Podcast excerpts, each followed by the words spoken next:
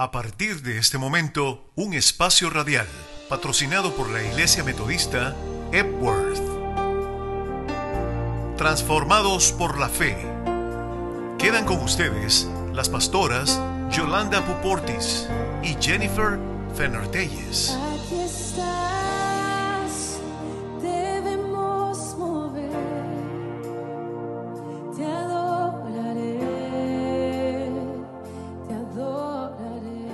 Buenos días, hermanos y hermanas. Un saludo cordial por parte de nuestra iglesia Epworth United Methodist de Gaithersburg, Maryland, para toda la comunidad que nos escucha.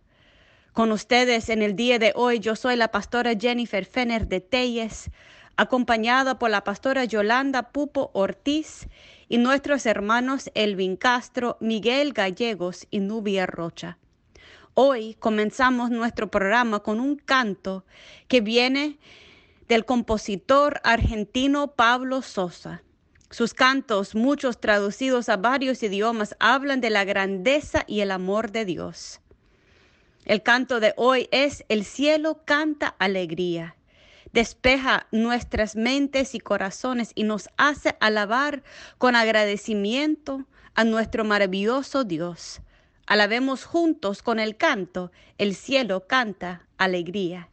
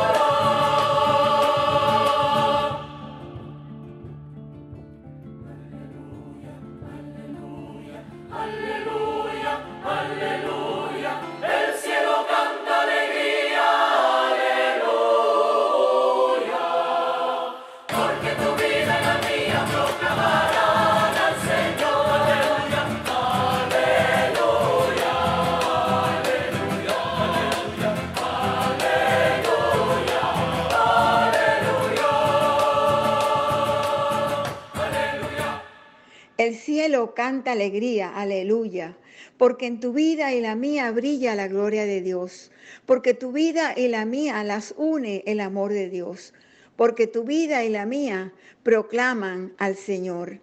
Eso es tan cierto. Cuando amamos al Señor y lo ponemos en primer lugar, cuando apoyados por su amor y su poder, decidimos que nuestra primera identidad sea la de Cristo, el cielo y toda la creación cantan de alegría. ¿Por qué? Porque eso es lo que Dios quiere y espera de nosotros. Recuerden lo que dijo Jesús, hay gozo en el cielo cuando un pecador se arrepiente. El cielo canta alegría cuando venimos a ser parte del glorioso reino de Dios. Cuando eso sucede, como dice el canto, la gloria de Dios brilla en nosotros y nos convertimos en luces del mundo, tal y como Jesús nos pidió. Y al ser luces del mundo, proclamamos nuestra fe. Una vez que hemos sentido la obra que Dios ha hecho y sigue haciendo con nuestras vidas, no podemos quedarnos callados, tenemos que compartirlo. Como dijera el apóstol Pedro, no podemos dejar de decir lo que hemos visto y oído. Es verdad. Una vez que hemos sentido el poder de Dios en nuestras vidas, ya no podemos dejar de decirlo, proclamarlo a todos los vientos, de dar testimonio a las demás personas. Cuando leemos la historia de nuestro Señor Jesucristo y todo lo que hizo durante su ministerio, vemos que todas las personas que fueron transformadas por Él salieron dando gracias a Dios y proclamando su gloria y poder. No podían dejar de decir lo que Él había hecho por había hecho por cada uno de ellos. Precisamente hoy queremos reflexionar sobre una de esas historias. Esta historia se encuentra en el Evangelio de Lucas en el capítulo 10, en los versículos del 10 al 17, y dice de la siguiente manera. Un día de reposo, Jesús estaba enseñando en una sinagoga, y ahí estaba una mujer que hacía ya 18 años sufría de un espíritu de enfermedad, andaba encorvada y de ninguna manera podía enderezarse. Cuando Jesús la vio, la llamó y le dijo, Mujer, quedas libre de tu enfermedad. Y en el mismo instante en que Jesús puso las manos sobre ella, la mujer se enderezó y comenzó a glorificar a Dios. Pero el jefe de la sinagoga se enojó porque Jesús la había sanado en el día de reposo. Así que le dijo a la gente, hay seis días en los que se puede trabajar para ser sanados. Vengan en esos días, pero no en el día de reposo. Entonces el Señor le dijo, Hipócrita, ¿acaso cualquiera de ustedes no desata su buey o su asno del pesebre y lo lleva a beber, aun cuando sea día de reposo?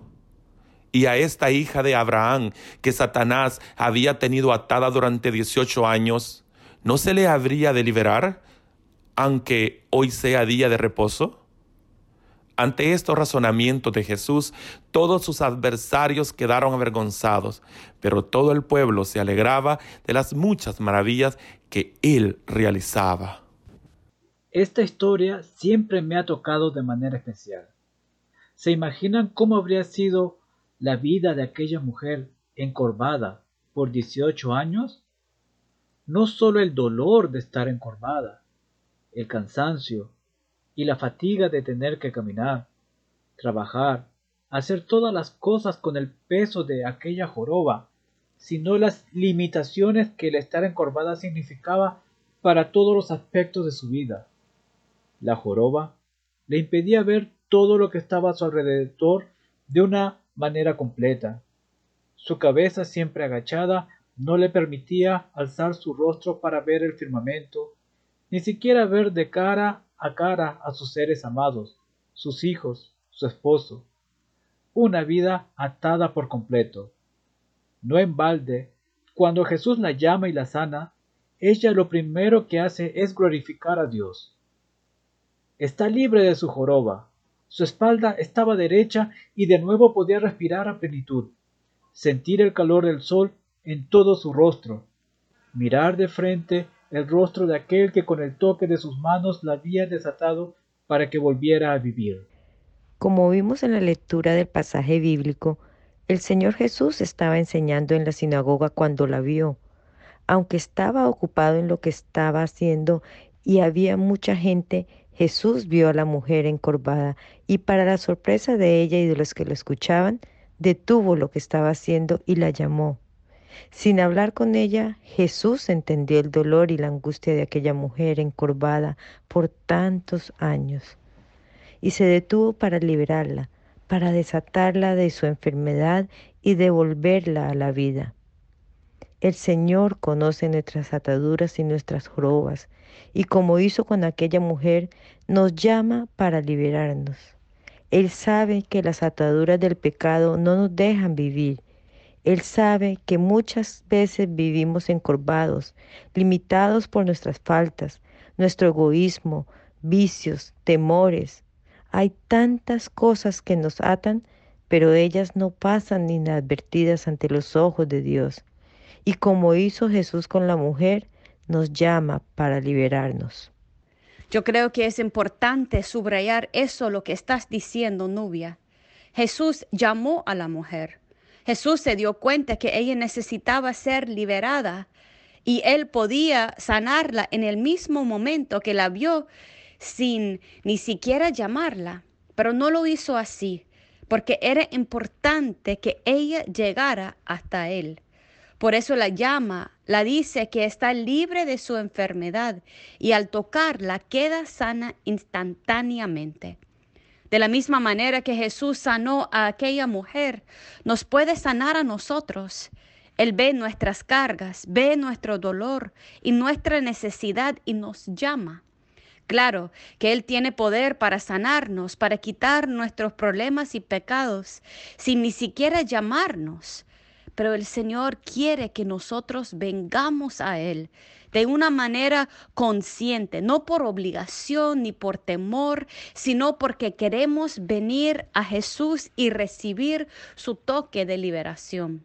Como dice el canto siguiente, cuando venimos a Cristo y somos tocados por Él, las ataduras que nos amarran, sean las que sean, caen y somos libres por su amor. Dios nos llama para que Cristo nos toca. Escuchemos, me ha tocado.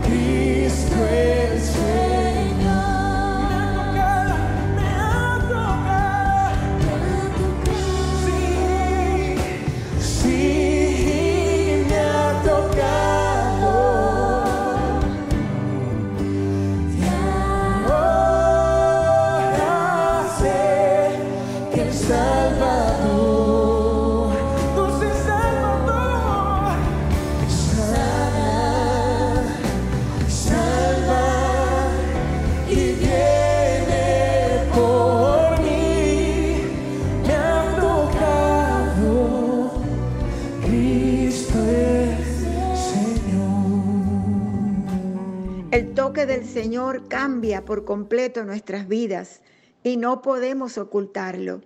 Aunque aquella mujer hubiera querido ocultar lo que le había pasado, no lo hubiera podido hacer. Su joroba había desaparecido. Era ahora una nueva mujer y el gozo de estar libre, de poder enderezarse y volver a vivir a toda plenitud, la hacía alabar y glorificar a Dios. Lo triste es que como sucede a menudo, cuando hay cambios buenos en nuestras vidas, en nuestros hogares o en nuestra nación, siempre existe la tentación en algunas personas de buscar lo negativo. En vez de regocijarnos y afirmar lo bueno que está pasando, buscamos la manera de encontrar lo que no está bien. Nos dice el pasaje que leímos que el jefe de la sinagoga, en vez de glorificar a Dios con aquella mujer, se enojó con Jesús por haberla sanado en el día de reposo, es decir, el sábado, el día de reposo para los judíos. Y se enojó también con todos los que habían venido deseando ver a Jesús y ser sanados. Pero Jesús no le dejó pasar eso y le contestó muy bien. Nos parece fuerte lo que les dijo, pero era la verdad. Les llamó hipócritas, porque estaban exigiendo de Jesús algo que ellos mismos no harían. Claro que Jesús conocía que el día de reposo había que guardarlo, era parte de los mandamientos de Dios, pero eso no quería decir ignorar las necesidades del momento. Si ellos tenían un buey o un asno, ¿no lo, no lo desatarían de donde estaba para llevarlo a tomar agua? ¿Lo dejarían sediento? Claro que no, lo llevarían a tomar el agua porque era su buey o su asno y tenían que cuidarlo. Era su obligación. Pues si ellos lo hacían, les dijo Jesús, ¿cómo no hacerlo yo? Aunque fuera día de reposo, con una mujer, con una hija de Dios, que había estado atada por largos 18 años. Nos dice la escritura que el jefe de la sinagoga y todos los que pensaban como él no contestaron nada y quedaron avergonzados. No podían contestar nada porque Jesús había dicho la verdad. Estaban usando el mandamiento de Dios del descanso a su propia conveniencia. Era bueno para ellos, se cuidaban de sus animales el sábado, quizá cuando nadie los viera, pero no lo era si Jesús sanaba públicamente a una mujer que lo necesitaba. Como sabemos, aquella no fue la primera vez que Jesús fue criticado por sanar o hacer algo el día del sábado. Si recuerdan, en una de esas ocasiones Jesús tuvo que recordarles lo que ellos, como religiosos, debían de saber. Él dijo, el día de reposo se hizo para el hombre, no el hombre para el día de reposo. Es decir, Dios había mandado separar un día para descansar y restaurar las fuerzas del cuerpo y del espíritu para nuestro bienestar, no para ser esclavo de ese día, no para ser ciego a lo que pasaba en ese momento, no para tomarlo como excusa para no hacer un favor o ayudar a alguien en necesidad. Como tú dijiste, Miguel, ellos usaron el mandamiento de Dios a su conveniencia. Como sabemos, fueron los religiosos de su época los que estaban pendientes a lo que decía y hacía Jesús, no para afirmarlo y reconocerlo como se merecía, sino para criticarlo y ridiculizarlo en medio de la gente que lo seguía. El jefe de la sinagoga usó el mandamiento como excusa para hacer quedar mal a Jesús, pero él y todos los que estaban con él fueron los que quedaron mal ante los ojos del pueblo. Guardar el día de reposo no era sinónimo a ser insensible al dolor y la necesidad de los demás. Debemos tener cuidado de no usar la religión como pantalla para esconder nuestros propios deseos y motivaciones. Ellos querían encontrarle defectos y errores a Jesús y usaron el mandamiento como pretexto. ¿Cuántas veces los principios de nuestra fe son usados para criticar, para juzgar, ignorar y aún excluir a las personas que no nos gustan, que no piensan ni actúan como nosotros? Cuando eso hacemos, estamos siendo hipócritas, tal y como Jesús les dijo a los miembros de la sinagoga.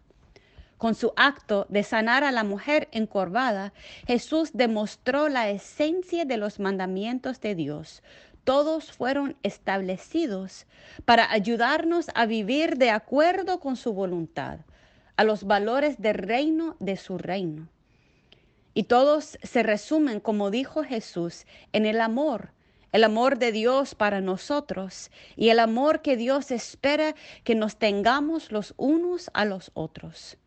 Como dijo Jesús también, cuando alguien le preguntó cuál era el mayor mandamiento, amarás al Señor tu Dios con todo tu corazón y con toda tu alma y con toda tu mente. Este es el primer y grande mandamiento. Y el segundo es semejante. Amarás a tu prójimo como a ti mismo. De estos dos mandamientos depende toda la ley y los profetas y está citado en Mateo 22, versos 37 al 40. Es precisamente ese amor que Dios pone en nuestros corazones el que nos impulsa a darle la mano a la persona que pide ayuda en el momento que la necesita y no más tarde cuando ya no hace falta o no la volvemos a ver. Es ese amor el que nos impulsa a darle el vaso de agua al que tiene sed y pan al que tiene hambre, en el momento que tiene hambre y en el momento que tiene la sed y no después. Llevar la palabra de aliento cuando el dolor ahoga y brindarle compañía al que se siente abrumado por la soledad. Jesús nos enseña a no dejar pasar el momento de hacer la diferencia en la vida de alguien que está a nuestro lado y tiene necesidad. Nos enseña a no juzgar, sino a comportarnos con las otras personas como quisiéramos que se comportaran ellas con nosotros. En Mateo 7, 12 Jesús dice, Así que todas las cosas que quieren que los hombres y las mujeres hagan con ustedes, así también hacedlo vosotros con ellos. Así fue como vivió Jesús, quien es nuestro modelo para seguir, nuestro Maestro y Salvador. Aquel día de reposo, él fue criticado, pero una mujer después de 18 años, atada a su joroba, pudo enderezar su cuerpo y volver a vivir a plenitud. Así, puede que nos encontremos nosotros, queridos hermanos y hermanas, atados durante muchos años, pero Jesús llega hoy, Jesús nos sana este día y volveremos a ver la luz. No importa qué enfermedad o qué padecimiento o qué atadura usted haya tenido. Jesús viene hoy a quitar, a desatar ese nudo o esa enfermedad o esa esclavitud y le hará ver el nuevo caminar con Jesús. Lo hará, lo transformará nuevamente para que así usted ahora le dé la honra y la gloria al Rey de Reyes y Señor de Señores. Y aquel día la gente que fue testigo de lo que sucedió regresaron a sus casas alegres, con nuevas esperanzas, maravillados de lo que decía y hacía Jesús. ¿Y cómo no estar maravillado ante la realidad de un Salvador que conoce hasta lo más profundo de nuestros corazones? Ve nuestras cargas, ve nuestras jorobas y nos llama para enderezarnos, para tocarnos, y así devolvernos a la vida, no ya a la vida de antes cargada y pesada, sino a la nueva vida que se apoya en el poder de su Dios y Señor. Nuestro Señor Jesús sanó a los enfermos, desató las ligaduras del pecado a todos los que le llegaron a Él, y en la cruz llevó nuestras cargas y dio su vida por nosotros para que fuéramos libres del pecado, del temor, de la violencia, del egoísmo y la avaricia, aún de la muerte. ¿Te sientes libre de todas esas ataduras? ¿Hay alguna carga en tu vida que todavía no se la has dado al Señor? Ven a Él, solo tienes que dar un paso y a su toque serás libre tal como lo fue aquella mujer. ¿Qué mejor tiempo que este de Cuaresma? Los cuarenta días antes de la resurrección de nuestro Señor, para acercarnos a Cristo y compartir con Él nuestras cargas, nuestras preguntas, nuestras dudas, nuestra necesidad. Les invitamos a que caminen con nosotros durante esta cuaresma escuchando los podcasts o meditaciones diarias y si no pertenecen a alguna iglesia compartiendo nuestros servicios de adoración los domingos a las doce y media de la tarde. Queridos hermanos, les invito en esta mañana de lunes a que usemos esta época de cuaresma para orar, para dirigirnos a Dios, para hablar con Él, para decirle todo lo que necesitamos y cuánto lo necesitamos dentro y cada de nuestros corazones. También dediquemos tiempo a leer la Biblia, a hacer ayuno, a reconocernos nosotros mismos para poder nosotros reconocer a Jesús en nuestros hermanos y a profundizar nuestra relación con Dios. Hagamos tiempo para compartir un rato devocional con la familia, quizá a la hora de la cena cuando todos están en casa, a orar juntos y a darle gracias a Dios por ese infinito amor de haber muerto en la cruz porque tanto nos amó, pero que al tercer día resucitó para que nosotros pudiésemos celebrar con canto de júbilo y victoria que Él vive y vivirá por los siglos de los siglos en nuestros corazones. La invitación es a examinarnos a nosotros mismos. Hay algo que nos ata y nos impide sentir esa alegría, esa paz, esa tranquilidad que deseamos. ¿Cuáles son nuestras cargas? Las obvias, las que vemos con facilidad. Pero ¿cuáles son aquellas que se esconden aún de nosotros mismos, pero que son cargas y están ahí y se sienten pesadas dentro de nuestro corazón? La invitación es a llegarnos a la cruz de Cristo y dejar ahí en la cruz todo lo que nos duele, todo lo que nos carga, todo nuestro pecado, todo aquello que interrumpe nuestra comunión con Él y nuestra paz. Gracias Señor por tener un amor tan abundante con nosotros. Gracias Señor por invitarnos no solamente conocerle, pero tener una relación de cerca. Gracias Señor por ofrecernos sanidad y salvación cuando le busquemos de corazón. Gracias por querer tocarnos, por acompañarnos en lo difícil de la vida. Gracias Señor por enseñarnos de una y otra manera cuán impactante e importante es el amor. Señor, permítanos en este día amarte de todo corazón, de toda mente, de toda alma. Permítanos, Señor, con ese amor que tenemos para usted, mostrar amor a los demás. Perdónanos, Señor, los momentos en los cuales usamos tu nombre para juzgar, criticar y excluir a otros. Llévanos, Señor, a un profundo sentir de tu presencia y a la transformación que ocurre en tu presencia. Necesitamos de tu amor, necesitamos, Señor, de tu sabiduría, necesitamos, Señor, ser tocado por usted. En el nombre santo de Cristo oramos. Amén y amén.